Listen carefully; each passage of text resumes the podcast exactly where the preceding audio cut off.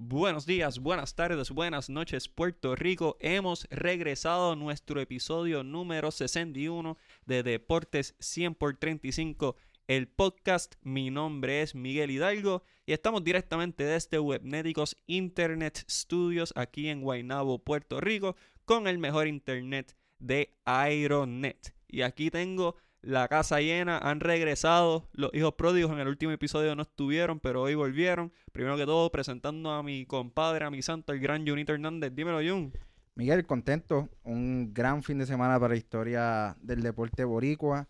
Y casi siempre soy bien, bien limitado en esta introducción, pero quiero tomarme el tiempo porque este fin de semana eh, dos de nuestras grandes, o sea, o, varias, dos o el equipo de femenino de baloncesto y, Adriana Díaz eh, lograron grandes logros. Y si hay aquí en Puerto Rico, hay una persona que, que en los últimos años ha, dado la voz para, para dar el todo por este por estas féminas atletas de Boricua, es, mi compañero Miguel Hidalgo, así que realmente sé que estás muy contento por estos logros y, me alegra por ti, porque eres de las personas que, siempre quiere que, le demos prioridad a, las mujeres también en este país.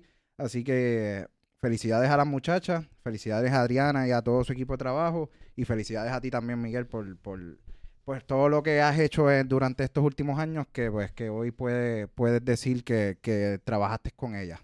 Pues gracias, hermano, gracias. Tratamos de brindarle ese espacio y ese foro a, las mujeres que son las que están moviendo el olimpismo. Junito tiene una estadística ahí, camino a las Olimpiadas, se las vamos a dejar saber más tardecita en el podcast. Pero agradecido. Tenemos directamente desde su hogar al gran Javier Sadaf, narrador de la juventud, parte de Impacto Deportivo y Deportes 100 por 35. Javier, dímelo. Saludos, Miguel, saludos, Junito, Y saludos a todos los que nos están escuchando a través, ¿verdad? De todas las aplicaciones de podcast. Contento, feliz, emocionado. Este, Puerto Rico logró la clasificación en el baloncesto femenino. Historia, hace historia, el tercer equipo de conjunto de féminas que logra eh, un boleto a los Juegos Olímpicos. Estoy feliz y este es llegamos llegaste al 61, llegaste al, al número del two-time MVP. Bueno, no, he utilizado ese número, pero conectó 61 cuadrangulares en la temporada, me parece que fue la temporada del 1961 con los Yankees de Nueva York, rompiendo la marca a Bay Ruth. ¿De quién estoy hablando? De Roger, Roger Maris. Pero ves, por, por eso es que te llamamos fanático Yankee. Sí, Javier, tú eres Yankee. Yo no sé por qué todos siguen negando el día de hoy. No, no, no, no. Yo soy fanático del deporte. oye, y Javier, ya que, que Junito me felicitó, yo tengo que felicitarte a ti porque tu cobertura de la Serie del Caribe sumamente espectacular. Tuviste casi todos los días, no. Si te perdiste uno fue mucho y en realidad fue de alto nivel. el más que sabía, el más que preguntaba, una cobertura como debe ser. De la Serie del Caribe, Javier Sabas y Impacto Deportivo, así que te felicito también, mano. Gracias, Miguel. Tratamos, ¿verdad? De, dentro de todas las limitaciones, hacerlo lo mejor posible. Eh, y no, seguimos hacia adelante, ¿verdad? Hay que seguir cubriendo lo que es el deporte, el deporte especialmente el deporte nacional, porque aquí hay, hay, mucho talento y hay que darle el cariño que se merece, como tú lo has hecho, ¿verdad? Con, con la, el equipo voleibol femenino, como lo has hecho con el tenis de mesa, y que es importante que se le siga brindando ese cariño a los atletas boricuas. Gracias, Javier. Y tenemos aquí de invitado a Josué Coto, preparador físico con experiencia con atletas de alto rendimiento, team building coach y también técnico de función pulmonar. Javier y Josué hacen de todo, así que tengo dos personas aquí sumamente polifacéticas. Josué, bienvenido, tu primera vez en el podcast. Ah, primero que todo, buenos días, buenas tardes, buenas noches, como tú dices, a todos los que nos escuchan. Súper agradecido contigo y con todo tu equipo de trabajo por la confianza de tenerme aquí. ¿Qué te puedo decir? Desde que nos conectó David, ¿verdad? Un amigo que tenemos en común. Y empecé a escuchar el podcast y empecé a escuchar otros y me ha gustado mucho no solamente la dinámica de ustedes, sino la manera en que abundan los temas. No solamente es informativo, lo hacen divertido, lo mantienen con estadísticas que se conocen más las que no se conocen. Tienen una dinámica que, que, que se apresta para cualquier tipo de población. Así que de verdad que me siento súper agradecido y que sea la primera de muchas para aportar a cosas como esta, porque muy pocos se dan la tarea que ustedes se dan como, ¿verdad? Como jóvenes, como boricuas, de, oye, aventurarse dentro de este tipo de campo, de cubrir, de poder apoyar, apoyar la, la rama femenina, masculina en todos los deportes. Así que mucha falta que hace y gracias por poner ese granito de arena porque yo me crié con el deporte de aquí. Seguro, y tranquilo, hombre, nosotros los apoyamos a ustedes también, nada más que las mujeres son las que se están quedando con el canto, así que tienen que tienen que apretar un poco, si quieren un poquito más de difusión, pero eh, los apoyamos y los queremos a todos, olvídate, vamos para encima. Junito, un fin de semana, como mencionaste, espectacular. Vamos a empezar con, con la querendona de Puerto Rico, Adriana Díaz, se coronó campeona nuevamente del ITTF Continental Cup Panamérica. Eh, wow, nuevamente yo creo que, que no hay atleta que me, que me ponga los nervios de punta Que te erice los pelos. como lo hace Adriana. O sea, si a mí cuando estábamos subiendo en la universidad, Junito y yo nos conocemos hace años, me hubiesen dicho que el tenis de mesa iba a ser el deporte que me iba a, a provocar un ataque cardíaco. Yo te hubiese dicho que me estaban mintiendo, pero definitivamente eh, Adriana Díaz, y no solamente Adriana, Melanie, Brian, Héctor, o sea, dieron un, gran espectáculo este fin de semana en el Coliseo Mario Quijote Morales y wow, Adriana nuevamente empezando el año, su segundo campeonato consecutivo. Que, Junito, ¿qué tú crees de, de Adriana Díaz y nuevamente cómo rindió este fin de semana? Lo hizo de todo. eh, hasta, hasta, o sea, venció los primeros dos juegos 4 a 0. eh, después, hasta ante rivales de alto nivel como son las estadounidenses, eh, logró dominar el partido. En, yo, yo realmente nunca vi a Adriana estar atrás, estar en, en complicaciones. Sí, Lily Chan en la, en la final eh, le ganó dos, dos, set, dos, juegos, dos sets corridos. Pero no, no la vi con la complicidad porque ya, ya había ganado los primeros tres sets corridos, entonces pues el, el partido iba 3 a 2. eh, muy consistente, eh, jugada so- súper súper cerrada y ella logró sacar bola de abajo, de al lado, de fuera. Eh, yo realmente no, no, como tú dices, si hace 5, 6, 8 años me hubiesen dicho que, que yo iba a estar pegado un, todo un fin de semana en el, en, en- en el televisor, porque no tuve la oportunidad de, de- de ir, pero estar pendiente a- a- al tenis de mesa, yo te hubiese dicho también que era falso, pero hoy tenemos una grande, una familia grande, porque recordamos que pues obviamente eh, comenzando con el papá, eh, Vladimir Díaz. definitivamente es, es- es la mente maestra detrás de cada, de cada, de, que, de este grupo de, de- de talentosos jugadores que han salido en esta cepa. Eh, mano, ¿qué te puedo decir? Demasiado grande Adriana Díaz, demasiado grande. Y también añado que el Eladio, eh, que es el papá de Brian, también ha hecho un gran trabajo en el lado masculino, así que Eladio también eh, es parte de este movimiento que, como tú mencionas, todo es familiar, todo es mutuado. Esto es Vladimir Díaz y Eladio, junto a Iván Santos, que es el presidente de, la Federación de Tenis de Mesa, dándole las herramientas a estos muchachitos y están luciendo muy bien. Javier, ¿qué, qué te pareció la actuación de los boricuas en este torneo? Pues mira, yo creo que Adriana Díaz se ha consolidado, ¿verdad? Como, como la reina de América, por segundo año consecutivo gana la Copa Panamericana. Eh, el año pasado también tuvo la oportunidad de participar en los Juegos Panamericanos, se llevó oro en sencillo, en doble, En equipo.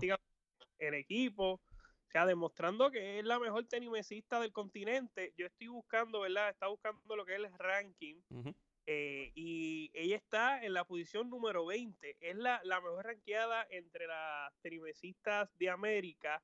De, del 1 al 20, hay una de América que es Adriana, que está en la posición número 20. Hay dos de, de Europa, que son Petrisa Solja, que es de Alemania, que está en la posición número 19, y Sofía Polkanova, que está en la posición número 14, es de Austria. O sea, estamos hablando que Adriana Díaz está entre las mejores 20 en el continente europeo, solamente hay dos que están por encima de ella, las demás son, son asiáticas, Ujú. mayormente de, de China, de China y Japón, así que Adriana eh, sigue demostrando que es la máxima esperanza, la máxima promesa del, del deporte puertorriqueño entre las féminas, así que vamos a ver qué le depara el futuro. Eh, yo quiero señalar algo eh, que muchos creen aquí, que el tenis de mesa solamente es Utuado, la familia Díaz y, y Brian Afanadoli. No, no es así. Yo creo que aquí se juega un buen tenis de mesa. El caso de Héctor Berrío, que se le dio la oportunidad de participar en esta Copa Panamericana, lució muy bien. Así que yo creo que, que esa e, esa, esa mentalidad de que solamente el tenis de mesa aquí se juega mutuado, ciertamente lo que ha hecho la familia Díaz es de admirar, es de reconocer, eh, han trabajado, se han sacrificado y han tenido los resultados, pero yo creo que aquí se juega buen tenis, buen tenis de mesa y no solamente se limita a la familia Díaz. Concuerdo, ahora que mencionas eso, eh, Daniel González y Daniel Ríos, ambos estaban en torneos fuera de Puerto Rico, eh, acumulando puntos para el ranking, así que también tenemos dos de nuestros principales tenis mesistas eh, en el exterior, luciendo muy bien. Así que, como menciona Javier, no solamente Serinito Tuado, en Puerto Rico se está jugando un gran nivel de, de tenis de mesa y qué bueno, qué bueno, dentro de todo. Josué, una de las dudas que yo tenía era sobre todo cómo iba a ser el rendimiento físico de estas jugadoras que pudiste notar durante este fin de semana los juegos que pudiste ver. Pues cuando habíamos haberla anticipado, eh, habíamos coordinado de que venía para acá, una de las cosas que me la tarea fue estudiar un poquito más a fondo sobre el tenis de mesa. Eh, es un deporte que las personas piensan, o no sé si, vamos, vamos, eh, tal vez desconocen, que es un deporte de mucha exigencia en términos de la capacidad anaeróbica y después, eventualmente, a la medida que se va extendiendo a nivel aeróbico. Eh, una de las cosas que te lo. Y me acuerdo que desde el primer juego te, te estuve enviando mensajes de texto, te dije, oye, Adriana se ve, ¿sabes? Tú puedes notar cuando alguien está respirando por la boca. Y eso lo hemos visto, tú lo ves en, se nota mucho en el baloncesto, en el voleibol, en boxeadores. En boxeadores, correcto, que es cuando más marcado se ve. Para Adriana, yo veía esos juegos y ella, ¿sabes? Yo, yo estoy esperando ver algún tipo de, de, de, de, señal donde se muestre que ella está súper agotada. Eh, y hay algo que hay que tener presente. Tú te puedes preparar eh, como tú quieras, ¿sabes? Tú puedes irte a entrenar a donde sea. A Big Bear en California. A allá, Big Bear en California. Eso, mismo estaba pensando, me sacaste el ejemplo perfecto. A la que tú entras a esa, al terreno de juego, en este caso tenis de mesa, que estás, eh, tienes la variable que estás en tu casa, tienes a todo el mundo mirándote, eres la campeona defensora. Y la favorita. Y la favorita todo eso, por más que por menos, tiene cierto nivel de efecto. Y aún así ella supo, por lo que me di, por lo que pude ver, trabajar de manera efectiva ese tipo de presión, ¿ok? Y no permitir que eso se metiera en su condición, en su acondicionamiento físico. Por eso fue que te dije, pregúntale cómo se siente, y tú mismo me dijiste, mira, ella misma me se está, se está viendo que se siente bien. Así que hay que ver, ¿verdad?, cómo fue esa, esa programación, cómo fue que se trabajó esa preparación. Sin embargo, a base de resultados, se puede ver ilusión muy dominante, que era lo que tú estabas hablando. Este, eh, lo que tú estabas hablando, Junito, de que la manera que ella se vio muy dominante, en, ningún momento se vio en aprieto, la conocían como la, y, escuchando las narraciones, como la comeback kid. Y ella venía de atrás de manera cómoda. de, de, manera cómoda. No, o sea, que la preparación física que tú debes tener para poder hacer eso y la fortaleza mental se vio muy bien reflejado en el caso de, Adriana Díaz. Si me preguntan el caso de Melanie, eh, habría que ver ese factor de ese último juego. Yo la noté poco cansada. Vuelvo. Como mencioné las variables anteriores en el caso de, ¿verdad? De con lo que estas muchachas están lidiando. A también a tan temprana edad. Porque estamos hablando que son dos nenas.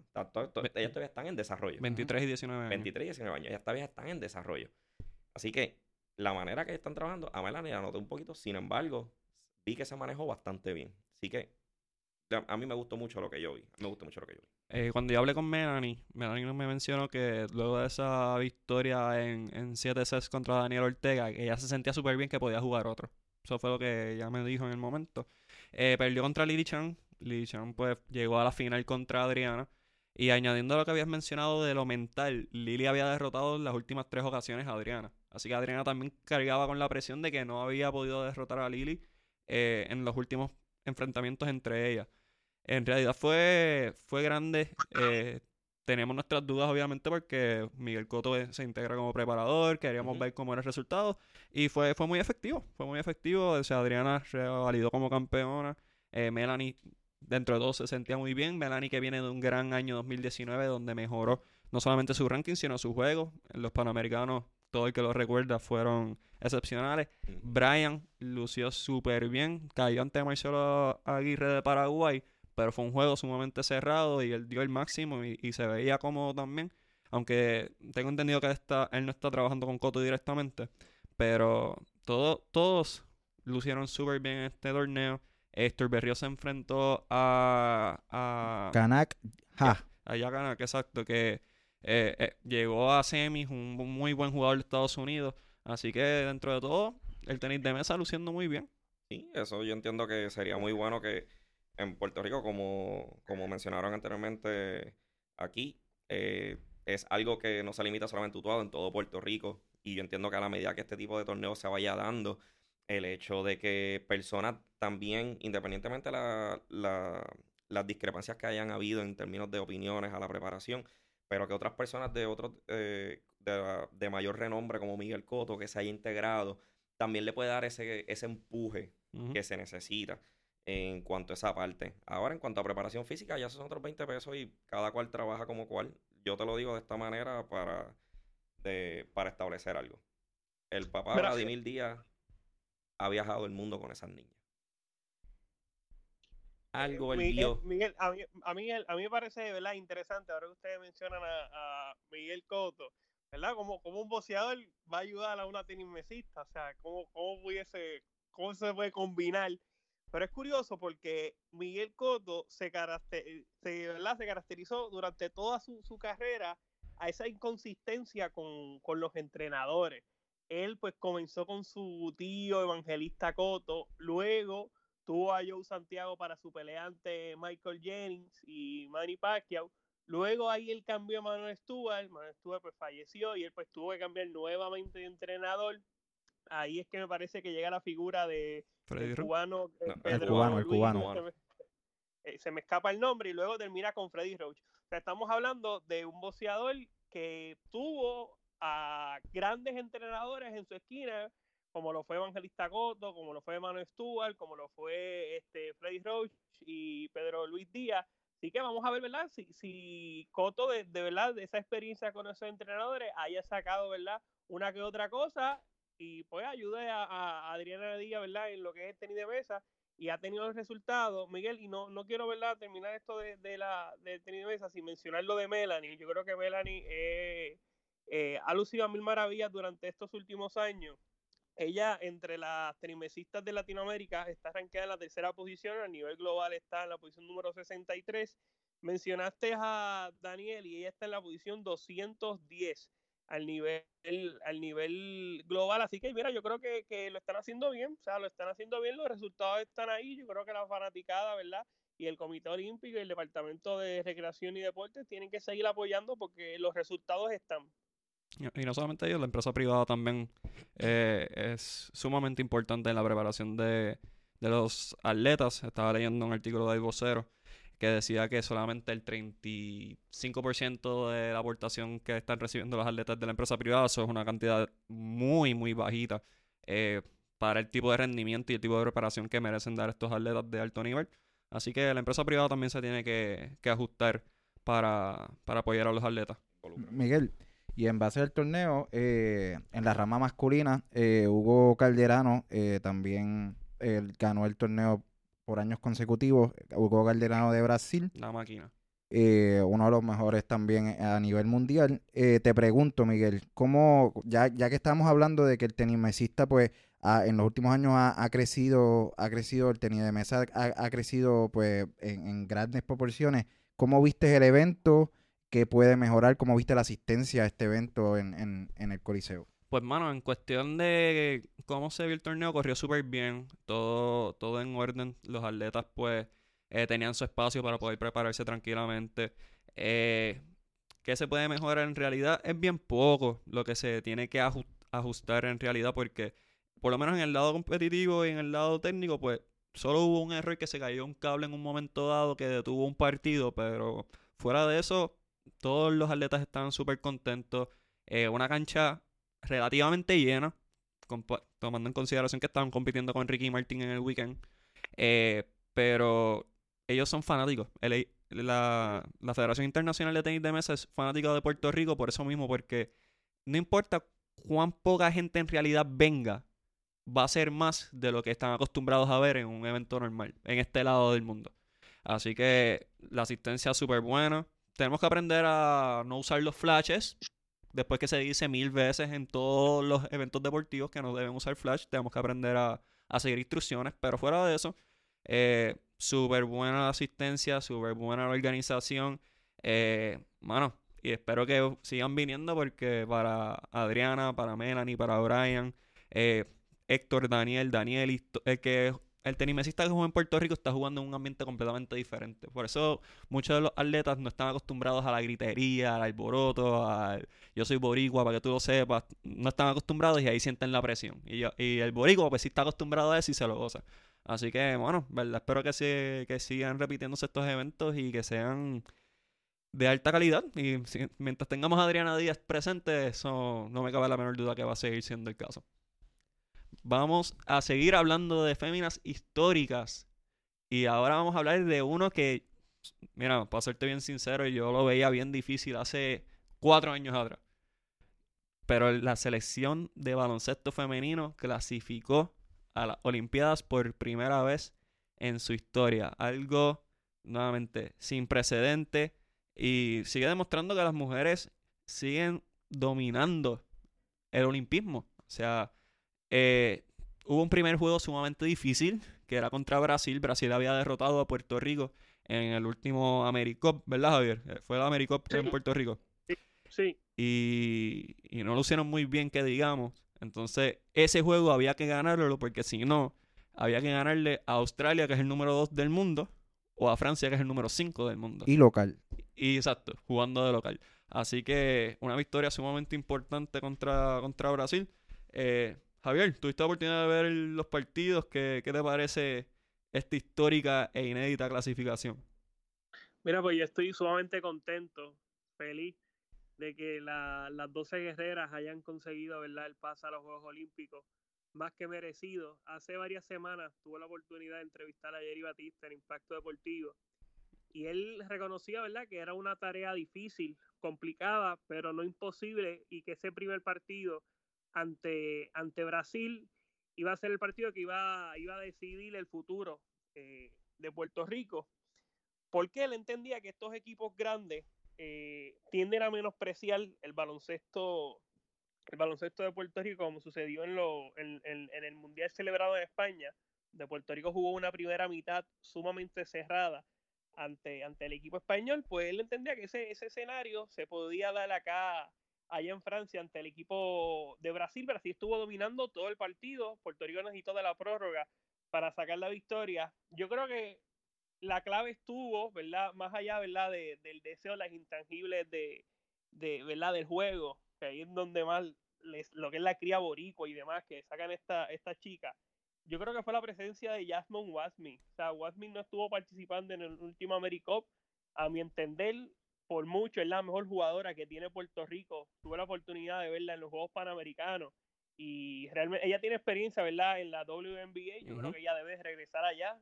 Ciertamente fue un básquetbol eh, de otro nivel y Puerto Rico logró sacar esa victoria ante ante Brasil y mira, yo en los Panamericanos, yo vi jugar al equipo de béisbol, vi jugar al equipo de baloncesto masculino, voleibol, eh, vi un montón de deportes y ninguno me llamó tanto la atención. O sea, todo ciertamente eh, se ve el deseo genuino de representar a la patria, pero ninguno como el equipo dirigido por Jerry Batista. O sea, el deseo que tienen esta chica, el coraje que tienen, a pesar de no tener las capacidades físicas de las contrincantes, las canadienses eran sumamente espigadas, las norteamericanas, las brasileñas, ellas van todas en ganga a buscar el rebote, eh, dejan el pellejo sobre el tabloncillo, yo creo que más eh, hay que admirarlo, yo creo que todos los equipos nacionales de todos los países deben de tratar de emular a estas 12 guerreras porque contra todo pronóstico, ellas lograron la clasificación eh, a, los Juegos Olímpicos. Eh, y, esto nos habla que si uno trabaja, uno se sacrifica, los resultados pueden estar. No fue hasta, los, hasta dos días antes del torneo que el equipo pudo tener una práctica completa. O sea, fue sumamente atropellada la preparación que ellas tuvieron. y lograron sacar la victoria. Yo creo que ya es hora, ¿verdad?, de que eh, esa, esa desigualdad que hay en el deporte, entre el deporte femenino y el masculino, yo creo que esa brecha se tiene que ir cerrando, porque son las chicas las que están sacando la cara por el deporte puertorriqueño. En el 2016 el único equipo de conjunto que logró la clasificación fue el equipo de voleibol femenino. Ahora, al momento, el único equipo que tiene la clasificación segura a los Juegos Olímpicos es el equipo de, de baloncesto femenino. O sea, los recursos, los fondos van en su mayoría hacia, hacia los varones. Yo creo que tiene que haber una mayor, mayor equidad porque las chicas también juegan y juegan muy bien y lo están demostrando. Así que yo, yo estoy más que contento. Eh, Jerry Batista, excelente estratega. Él cogió este equipo, me parece que fue para el 2014. No tuvo, no tuvo todas consigo al principio. Poco a poco fueron mejorando. Dominaron el, el centro básquet eh, jugaron muy bien en los centroamericanos, donde ganaron medalla de bronce perdiendo con Colombia. Luego, ¿verdad? Se quitaron ante las colombianas, ganaron bronce allá en los Juegos Panamericanos, lograron la clasificación al Mundial, ganaron bronce venciendo a Brasil en, el, en y ahora pues, pues tienen ese cierre, esa, esa culminación, ese, ese pick logrando la clasificación olímpica. Yo, yo sinceramente estoy más que contento, más que feliz hay que felicitar a la chica, hay que felicitar a Giro y a todo el cuerpo técnico que han demostrado que cuando uno trabaja, uno se sacrifica, los resultados llegan. Qué bonito, men. ¿Verdad? Suena bien clichoso, pero es, la realidad. Mientras más duro uno trabaje y mientras más enfocado uno vaya hacia una meta, más, más propenso es a lograrlo. Y mira, esto fue, como tú dijiste, en contra de todos los pronósticos. Eh, se integraron jugadoras al final, como Yolanda Jones. Eh, que era parte de esa generación dorada del 2012, que estaba Carla Cortijo, Yasmín Sepúlveda, eh, Carla Escalera. Y eso mismo, Miguel, y, eso es importante señalarlo, porque, o sea, la mejor jugadora que tenía Puerto Rico hasta hace unos años lo era Carla Cortijo, o sea, y era con diferencia. Carla Cortijo, como jugaba Carla Cortijo, así jugaba Puerto Rico. Carla Cortijo se tuvo que retirar, ¿verdad? Debido a, los problemas con, con, la rodilla. Y ahí uno hubiese pensado, espérate, no está Carla Cortijo, se acabó el baloncesto femenino, o sea, ya Puerto Rico no va a hacer nada. Y no fue así. O sea, estas chicas lo que han hecho es, es grandísimo. Sí, y como mencionas, antes de pasar a John, eh, Batista, tú mencionas que pudo haber cogido este equipo en el 2014, pero en realidad lleva con estas muchachas desde niña. O sea, Yari Batista es, es el máximo propulsor del baloncesto femenino en Puerto Rico, eh, desde las categorías menores hasta ahora las categorías adultas. Eh, una estratega elite, elite en el deporte del baloncesto independientemente de género. Y en verdad es bien merecido. Junito, ¿qué te parece este equipo eh, histórico que se clasificó a las Olimpiadas por primera vez en su historia? Mira, eh, la gesta histórica es sorprendente. Cuando tú trazas, cuando, o sea, cuando dan el grupo en el que nos toca para poder clasificar, yo creo que solamente había un camino y era pues vencer este primer juego contra Brasil. Eh, lo trabajaron duro, eh, íbamos perdiendo en el cuarto cuarto básicamente eh, eh, a, los últimos minutos logramos empatar el juego, logramos que nos fuéramos a overtime, en overtime logramos la victoria. fueron, como dice Javier, son unas guerreras que realmente hay que darle todo el mérito. un punto clave que dijo Javier fue que perdimos quizás a la mejor baloncerista que, ha dado el país, quizás. en Carla Cortijo yo pensaba que por lo menos en 3, 4 años pues el equipo no se iba a levantar y estamos hablando que en 3 o 4 años el equipo logra algo que nunca en la historia se había hecho. Eh, para dar un poco de estadística, Jennifer O'Neill fue la mejor del quinteto boricua con 30 puntos y 6 rebotes. Alex Gibson le siguió con 20 puntos y 7 rebotes. Eh, por Brasil también tuvimos a Patti Teixeira, que es muy buena, muy buena eh, jugadora, 19 puntos con 4 robos de balón. Soy fanático. Damiris Danta, 26 puntos, 15 rebotes, que es lo que decía Javier, que Javier o, tú, Miguel, que la diferencia en estatura, en, el físico, se notaba a leguas y nuestras jugadoras pues trabajaron eso y en lo mental pudimos más que las brasileñas que al final ya en el, en el en el overtime se veían medias agotadas, eh, mentalmente agotadas. Y realmente para mí la gesta es algo impresionante. Y para ir un punto que mencionaba Javier, en el que le debemos dar más importancia, que es lo que te felicité al principio del podcast a ti, Miguel, que tú sí le das la importancia a, los atletas féminas. Eh, de las 10, de, de la, la- el equipo de, de Puerto Rico al momento de las hasta el, hasta el momento para las Olimpiadas cuenta de 19 atletas.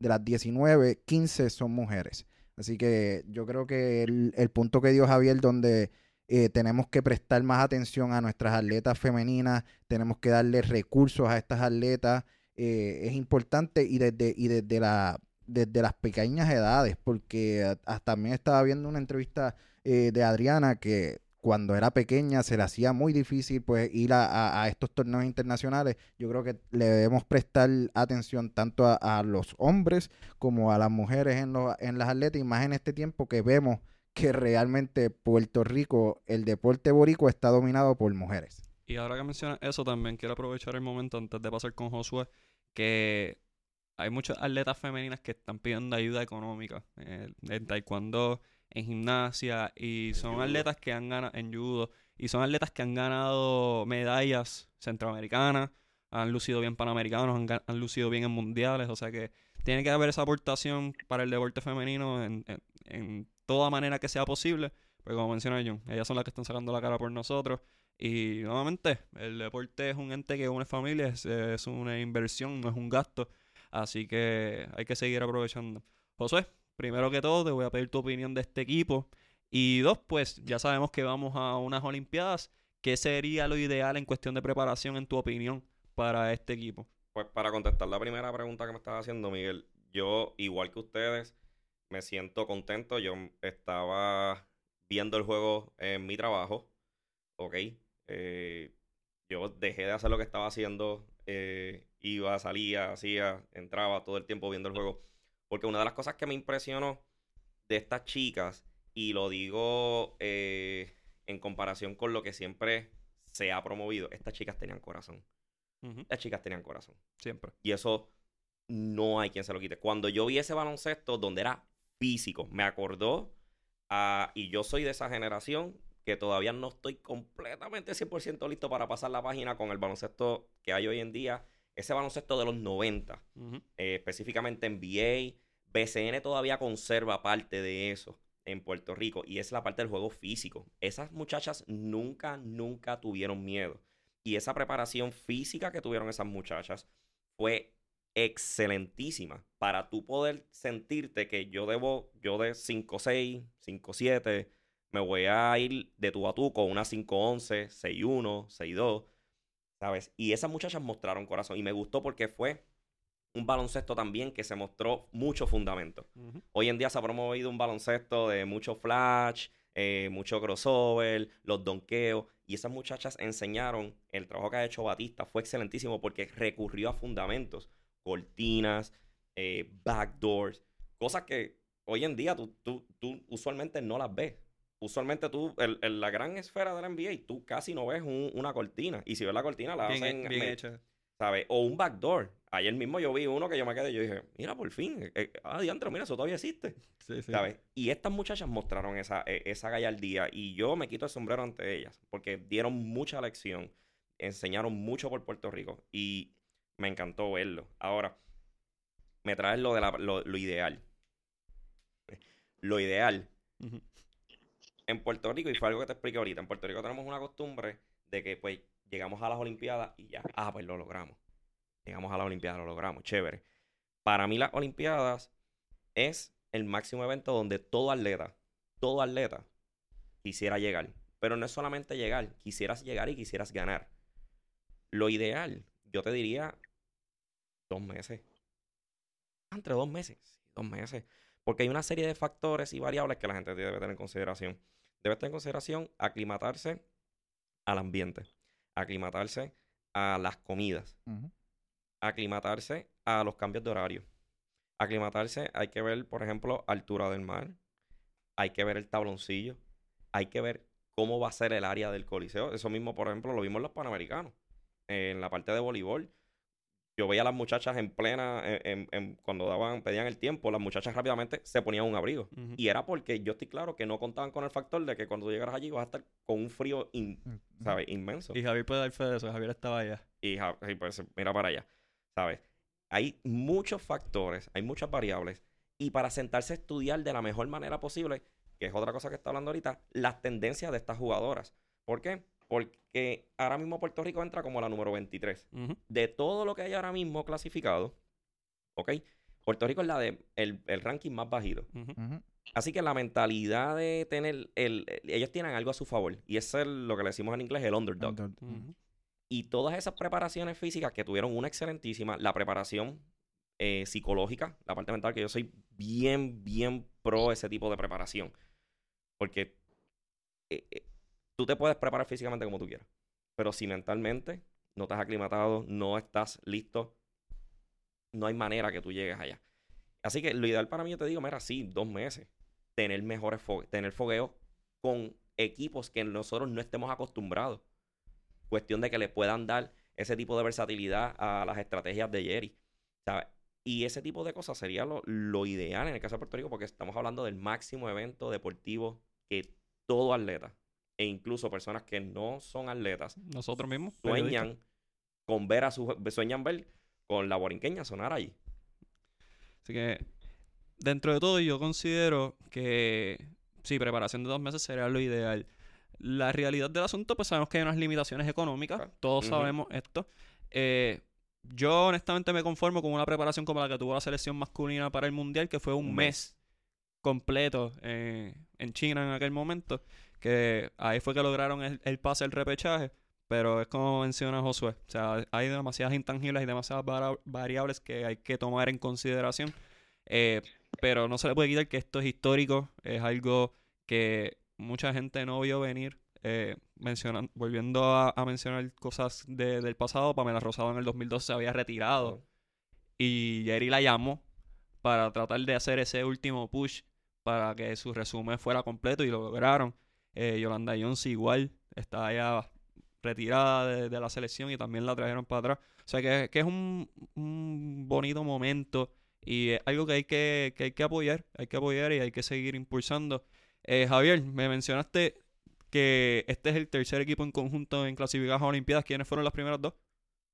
Eh, primero fue el equipo de softball eh, femenino que estuvo en el 96 en Atlanta y luego el equipo de voleibol femenino que logró la clasificación a Río de Janeiro 2016. Y quiero añadir que Adriana Díaz clasificó por primer, fue la primera tenis masista femenina en clasificar a las Olimpiadas en Río 2016. Así que estamos viendo una tendencia de que no solamente en este ciclo olímpico, lo llevamos viendo casi toda esta década, porque si ustedes recuerdan a Oye, oye, Beverly Ramos en el oye, 2010, Miguel. dímelo. ¿Y qui- quién trajo la primera medalla de oro para Puerto Rico? Mónica Puy. Mónica Puy. Exacto. Y esto, Ah, son las mujeres las que están estamos en la época dorada de las mujeres. Así que hay que, hay que apoyar no solamente en lo económico, sino también en la difusión. Nosotros hacemos nuestra parte, pero todo el mundo tiene que ponerle su parte también. Y algo que me gustaría añadir aquí, Miguel, este, con todo respeto a, a- a todos ustedes, o- dijiste algo de que pues hay unas limitaciones. Yo lo, lo voy a dejar de manera superficial, sin embargo, yo pienso que las limitaciones no están. Yo, si me preguntas a mí, yo, yo entiendo que es la importancia que nosotros mismos como pueblo le podamos crear a entes de mayor renombre y de mayor eh, remuneración económica que puedan aportar realmente, porque yo sé, y lo hemos visto en el camino, sabemos que el dinero está para que estas chicas, y no solamente ella, la misma Adriana Díaz, todas estas personas que están sacando la cara que día y noche, muchas de ellas posiblemente hasta trabajan, tienen, saben lo que es ser, tú sabes, eh, el atleta puertorriqueño, yo digo que yo se lo echo a cualquiera en el sentido de que muchas veces este atleta sabe lo que es trabajar, entrenar, costearse sus cosas, ujú. ¿ok? Y esa, eh, esas ayudas sabemos que existen. Es cuestión de que personas tomen la misma conciencia que ustedes están tomando aquí en este podcast y puedan ver la importancia de darle sí esa, eh, realmente hacer esa inversión. Porque eso es lo que es. Es una inversión, no es un gasto. Eh, y la inversión es para todos, todos. O sea, el, el deporte es una inversión. Hombre, mujer. Lo importante es crear mejores seres humanos, crear ese tipo de, de apoyo y continuidad a lo que es lo bonito y los valores que nos enseñan los deportes. Y eso es lo que queremos hacer. Así que vamos, vamos a meter mano que, que se puede. Miguel, para terminar un poco el tema del, del mundial, de, de la clasificación, eh, para las Olimpiadas, Ya clasificados están dos equipos. Ujú. eh, Australia, que es número 2. Bélgica, que es número 6. Ah, para corregir un poco un dato. Hoy mismo salió un ranking nuevo. Ok. Eh, estábamos 23 por lo sucedido, pues bajamos a 22. O sea que realmente Puerto Rico clasifica como número 22 del mundo. Ese es mi número. Eh, Australia número 2, Bélgica número 6, Canadá número 4, China número 9, Francia número 5, Japón número 10, Corea número 19, Nigeria número 14, Serbia número 8, España número 3, Estados Unidos número 1 y Puerto Rico número 22. Estados Unidos. eh, se habla mucho del Dream Team y del Redeem Team, pero yo creo que no hay equipo más dominante en el mundo que el baloncesto femenino de Estados Unidos. Pero eso es otro tema aparte. M- Miguel, y me gustaría verla, eh, ya que estaban hablando sobre cuál debería ser la preparación. Pues mira, ahora el- la federación ¿verdad? va a tener que diseñar, diseñar cuál va a ser el plan de cara a los Juegos Olímpicos. Yo creo que ¿verdad? dos meses sería, sería lo ideal. O sea, ellos van a ir para Japón, el cambio de hora, la comida, el clima. O sea, esto no es como ir para Estados Unidos, no es como ir para Perú, para Argentina. O sea, son, son muchas horas de diferencia, así que tienen que ir ac- aclimatando y demás. Al menos, al menos tengo entendido que los que clasifiquen por Puerto Rico a, a, lo- a los Juegos Olímpicos de atletismo, ellos van a estar en un campamento de entrenamiento de los Juegos Olímpicos, va a ser en Tokio, que va a ser del 15 de julio al 9 de agosto, o sea, durante el periodo de los Juegos, de los, de que se participe en los Juegos Olímpicos, ellos van a llegar unos días antes para comenzar esa, esa, esa preparación de, de aclimatarse y. No sé si ahora con esto del cor- coronavirus, pues se trató que, ¿verdad?, cuál va a ser el plan. Lo ideal es que ellos estuviesen ya por el continente asiático, no necesariamente en Japón, tal vez en China, tal vez en Corea, eh, que se vayan, ¿verdad?, aclimatando, que estén lo más cerca posible. Así que vamos a ver, ahora la Federación de Baloncesto tiene que delinear cuál va a ser el plan, porque las chicas tienen que llegar bien preparadas, como tú indicaste, el equipo masculino estuvo un mes en, en China, todo el mundo decía cogiendo pela, haciendo y que es ridículo, y mira, lograron pasar a la, a la segunda ronda. Vamos a ver si a la chica, ¿verdad?, le, eh, se le puede brindar, ¿verdad?, un plan bastante similar al que, al que se le dieron a los varones. Y antes de pasar el tema, que sé que tenemos la NBA pendiente, eh, ya anunciaron que va a haber un fogueo, o sea, por lo menos van a hacer un cuadrangular en Canadá donde la- las muchachas van a participar. Eh, Canadá no ha dicho quiénes son los otros dos contrincantes, así que eso se anunciará en, en una fecha futura, pero ya se está coordinando por lo menos esos, esos fogueos que, como Josué mencionó, son necesarios para que las chicas puedan llegar en la mejor condición posible. Este fin de semana eh, es el fin de semana de los enamorados para algunos, pero para los que no, tenemos NBA All-Star Weekend. Eh, el formato va a ser Team Giannis contra Team LeBron. Y nada, vamos a mencionar los rosters de cada equipo. Junito, dime quién es Team Giannis. Bueno, pues Team Giannis tiene el capitán Giannis, Joel Embiid. eh, bueno, lo- los iniciadores son Joel Embiid, Pascal Sia- Siakam, eh, Kemba Walker y Trae John.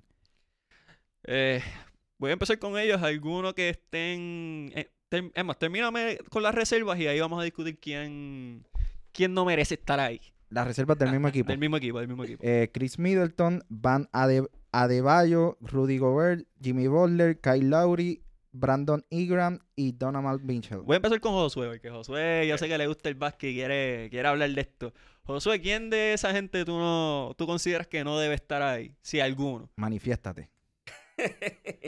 Yo te soy honesto. A mí me gusta el equipo. Ok. A mí me gusta el equipo y te voy a explicar qué es lo que se, qué- a qué se debe. Si tú miras el equipo, él tiene un, el, el equipo que tiene Yanis, que mucha gente está diciendo, ah, él parece que no supo elegir. Primero, a nivel histórico está haciendo algo. A nivel histórico, si tú notas, eh, es la primera vez que varios jugadores de un mismo continente, en este caso, en el- eh, o específicamente el continente de África, Y así lo drafteó. Él dijo, yo voy a draftear a mi hermano africano. Y tal. fulano y Exacto. fulano africano. y. Y si notan, la parte más graciosa de eso fue cuando LeBron elige a Harden, que yo, yo sé que mismo vas a decirle esa, ¿verdad? Ese, ese- el equipo de, de LeBron. Y lo que dijo Giannis fue, yo quiero a alguien que pase la bola. y yo, ay, esto es televisión nacional, nene. ¿sabes? Y me gusta el equipo porque, ¿qué pasa? Tú tienes a un Pascal Siakam que está subiendo este año y Mm. está demostrando de lo que ha estado hecho. Incluso eh, se puede ver hasta como otro año, se supone que no, pero si tú miras sus estadísticas de él ganó jugador de mayor progreso el año pasado. Correcto. Y ha progresado Y más. entonces ya ha lo- progresado más y te dice, diantre, el hombre va a repetir como lo mismo. Eh, tienes a un Kemba Walker que para mí ha sido un jugador underrated porque Totalmente. estuvo eh, mucho tiempo en Charlotte y él cargó a Charlotte, él sabe, Charlotte es Charlotte gracias a Kemba Walker. Eso es Eso no se puede decir. Tienes a un Trey Young que viene subiendo y ha tenido una versatilidad en su juego ofensivo excelentísimo. Y tienes para mí quien ahora mismo se perfila como el- por segundo año consecutivo, ahora mismo en todos los renglones, el MVP. Y me gusta porque es un equipo que no es de tanto renombre Y me gusta la, pero tiene, supo elegir jugadores key role. O sea, que tienen unos jugadores con unas jugadas, en- con, con unas cosas en específico. Ok, así que yo estoy completa, a mí me encanta el equipo. Y tú, Junito, ¿hay alguno que no, no te pompea mucho? Eh, realmente de ese equipo yo estoy bastante, bastante bien. Yo realmente sí puedo entender que Jimmy Butler llegó a Miami y que tiene un buen, un excelente año. Pero sí, yo creo que, que habían otros jugadores que yo, yo los hubiese escogido por encima de él. Pero más allá de eso, De Jimmy Butler. de Jimmy Butler. Uy, ok, ok. Ajá. Pero más allá de eso, yo creo que el equipo están los que los que él escogió como como como él dice, él escogió por roles y por jugadores que más él tiene contacto y hizo un buen equipo. Para mí es un equipo completo. Javier. Pues mira, ¿qué te puedo decir? A mí me intriga lo que va a ser la dupla de Luka Doncic y LeBron James en un juego de estrellas. Muy interesante. Eh, sin embargo, yo creo que me gusta mucho el equipo de Gianni. Yo soy bien fanático de los jugadores internacionales. Ellos cuentan con dos jugadores de Camerún, Joel Embiid y Pascal Siakam, y con Gianni, que es un griego de ascendencia, parece que Gianni eh, es, de, es de un país africano, ahora se me escapa cuál, no sé si es de Nigeria, eh, que es de ascendencia, este, pero me gusta, me gusta esa, e- es- ese trío.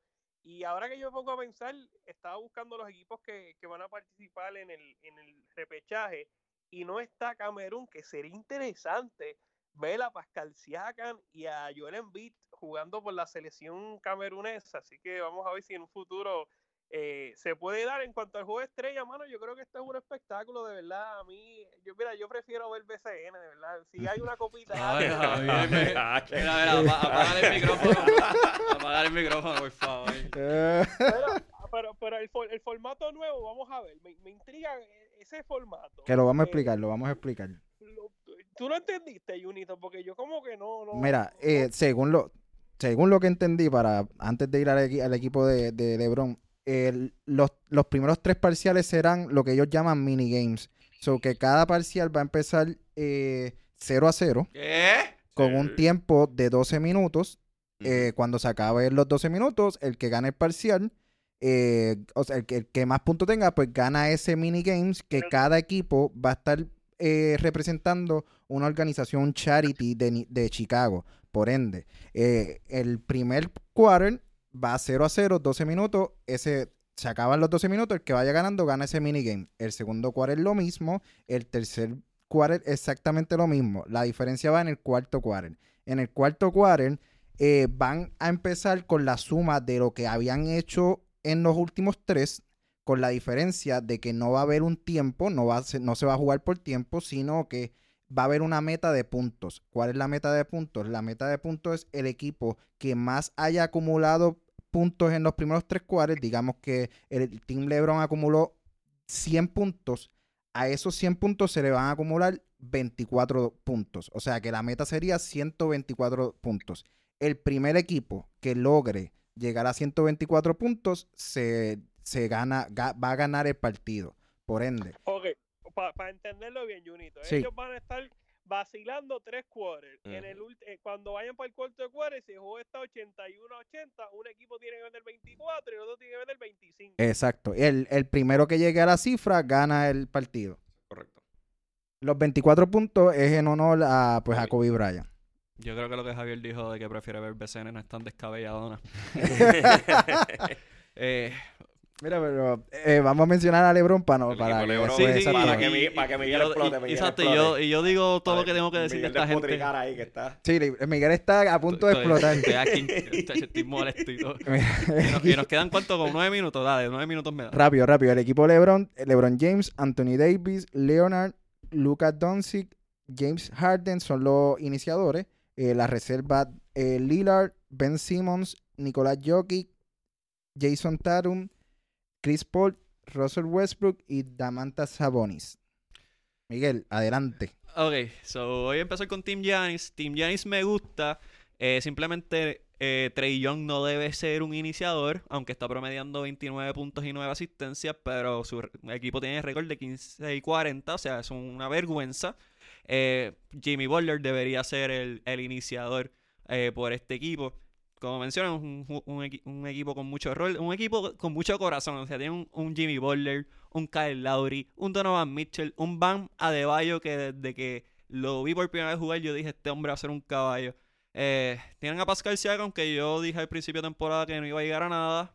Ya tengo que disculparme con Jonathan Basabe de Deporte 100 por 35, que no me lo deja pasar. Eh, y pues Giannis, que tiene. Giannis está promediando 30 puntos, 13 rebotes y 5 asistencias con el equipo con el mejor récord de la NBA. Así que para mí es un buen equipo. En cuestión de equipo, en cuestión de nombre, pues obviamente el equipo de LeBron James es superior. O sea, tienen a LeBron James, Anthony Davis, eh, Kawhi Leonard, James Harden, Luka Doncic. Básicamente tienen Team USA. Tienen a Damian Lillard, que ahora mismo es el mejor point guard en la NBA. El mejor point guard en la NBA. Eh, de reserva, luciendo enorme, tirando 40% de 3 puntos. en verdad que el juego para mí va a estar interesante y creo que la dinámica esta que quieren hacer, pues no pierdes nada con intentarlo. El juego, como Javier creo que quería hacer alusión, es un juego que ha perdido su prestigio, ha perdido como que ese, ese edge competitivo, es más de vacilón y de, y de vacilar. Aunque en los últimos años ha mejorado un poquito, pero no deja de Pero yo creo que por eso es que hacen el cambio a, la acepción de los quarters, como que tratar de que cada quarter, como empiece en cero, tengan que, que pues... Acuérdate que la NBA está en, está en, una, está en una evolución ahora mismo. Ellos incluso han, presentado bajas en, en los ratings. eh, así que, y ellos firmaron uno de los acuerdos más lucrativos eh, a nivel de televisión, por eso también se presentan también eh, los acuerdos tan lucrativos que están eh, actualmente sucediendo con los jugadores. Sin embargo, Miguel, yo te, voy a traer varios factores aquí. Número uno, me gustaría ver el caso de LeBron James y Kawhi Leonard juntos. Acuérdate que ahora mismo, este año, uno de los enfoques ha sido el que Kawhi llegó a Los Ángeles a quitarle el trono. Así que, en términos de la parte del drama que trae el, deporte, va a ser interesante verlos a ellos dos juntos. Y y Westbrook también. ¿Ah? Y Lillard y Westbrook también. Y Lillard y Westbrook también, que ellos tienen sí rencilla. Eh, otro factor que te voy a traer es, y eso es alusión a lo que dijo Javier. Javier dice, mira, en los últimos años, el año pasado, la primera mitad, show, chévere, que está bien. Pero si tú notas la segunda mitad, ¿ok? Quien puso ese juego de manera eh, de que, fuera competitivo, y hay que dar que el último quarter parecía un juego de, de verdad, fue Damian Lillard cuando empezó a notar esos tiros, a tirar esos, tiros, esos tiros de tres de, lo casi del otro lado de la cancha. Así que LeBron supo elegir nuevamente a quién a quiénes él iba a tener. Cuestión de que él pudiera también, dentro de todo, lucirse como, como, como, como capitán del equipo. Como capitán de ese equipo. Así que, este, a mí me gusta. Me gusta el hecho, lo de los puntos, tengo que darle la oportunidad. Eso de los cuadrales es algo nuevo. Suena a primera, a primera instancia. instancia, ¿verdad? Suena bastante descabellado. Sin embargo, vamos a ver cómo, cómo se presenta. También va a ser un juego de estrella bastante, este, un poco, eh, se puede decir, nostálgico, ¿verdad? sí, tributo, tributo. Tipo tributo a, a, la situación de COVID. Pero va a ser, yo lo veo muy interesante. Son buenos nombres, hay sangre nueva que mucha gente está tiende a desprestigiar eh, por no ser lo flashy o por no, por no ser lo más comercial. Y este año, en el, si notas también, el, el, los Rising Stars, que, son los equipos que vienen con, con las estrellas subiendo, va a haber esos empujes con Zion Williamson, Jamorant. ¿Sabe que hay, hay, hay para jugar? Hay para jugar. La NBA tiene todavía eh, oportunidad de, de reinventarse ante cómo puede atraer a este público y mantener el amor al baloncesto. Y tenemos a Dwight Howard que ya no se va a vestir de Superman para hacer la competencia de donkeo, ahora va a ser... Bendito. Así que tenemos un fin de semana sumamente cargado de deportes. Los que no, los que tengan que celebrar el, Día de los Enamorados, pues felicidades a ustedes. Eh, nada, en realidad ha sido sumamente, ha sido un weekend sumamente legendario. Algo que no vamos a olvidar ningún tiempo, not anytime soon, como dicen los gringos. Eh, antes de irnos, quiero dejarles saber que ni Devin Booker, ni Bradley Bill, ni Carl Anthony Towns merecían ser All-Star. Hablamos de eso en otro momento. Hay unos por ahí que están llorando, jugadores llorando yo- por ahí. Lloraron estos, estos, estos. Desde hace tiempo, acuérdate, como tú dijiste, o sea, últimamente hay mucho changuito. Sí, changuito. Pero antes de irnos, anuncios, y que hay bastante. Hoy, que estamos grabando, hoy es miércoles 12 de febrero, empieza la Liga de Voleibol Superior Femenino, la liga principal de mujeres en Puerto Rico, así que vamos a llenar las canchas, así que tienen eso pendiente. Regresan las Pinking. Regresan las Pinkin, así que vamos para allá. También eh, Adriana, Melanie y Brian y Daniel están ahora mismo en Portugal, que van a jugar el ITTF Challenge en Lisboa del 12, o sea, desde hoy, al 16 de febrero, así que también hay que estar pendiente de eso. Hay una ventana FIBA el 20 de febrero contra USA, así que tienen que estar pendientes a eso también. Y nada, antes de despedirnos, vamos a, pedirle a Josué que nos diga dónde lo podemos conseguir. Dímelo, Josué. Eh, pues para lo que me quisieran conseguir, estoy en las redes sociales como por mi nombre, Josué Ocoto Figueroa, sino también trabajo en el gimnasio World Fitness Center de Bayamón, allí a las órdenes y a ustedes nuevamente. Eh, jamás me cansaré de darle las gracias porque esto ha sido una experiencia eh, enriquecedora, me ha encantado y que se repita muchas veces porque de verdad que aquí hay calibre y eso me gusta, que, que, que se usa la materia gris aquí en el Sí. deporte. Así que gracias, Josué, por darte la vueltita y compartir tu conocimiento con nosotros. Ya saben, World Fitness Center en Bayamón. Lo único malo es que es en Bayamón, pero pues eh, ey, es lo único malo que... ey, Ah, ey, se agitan, ey. se agitan. Papá, Bayamón en la casa. sabes. Ah, si, yo- si no llamo a Bayamón. Si no llamo a Bayamón.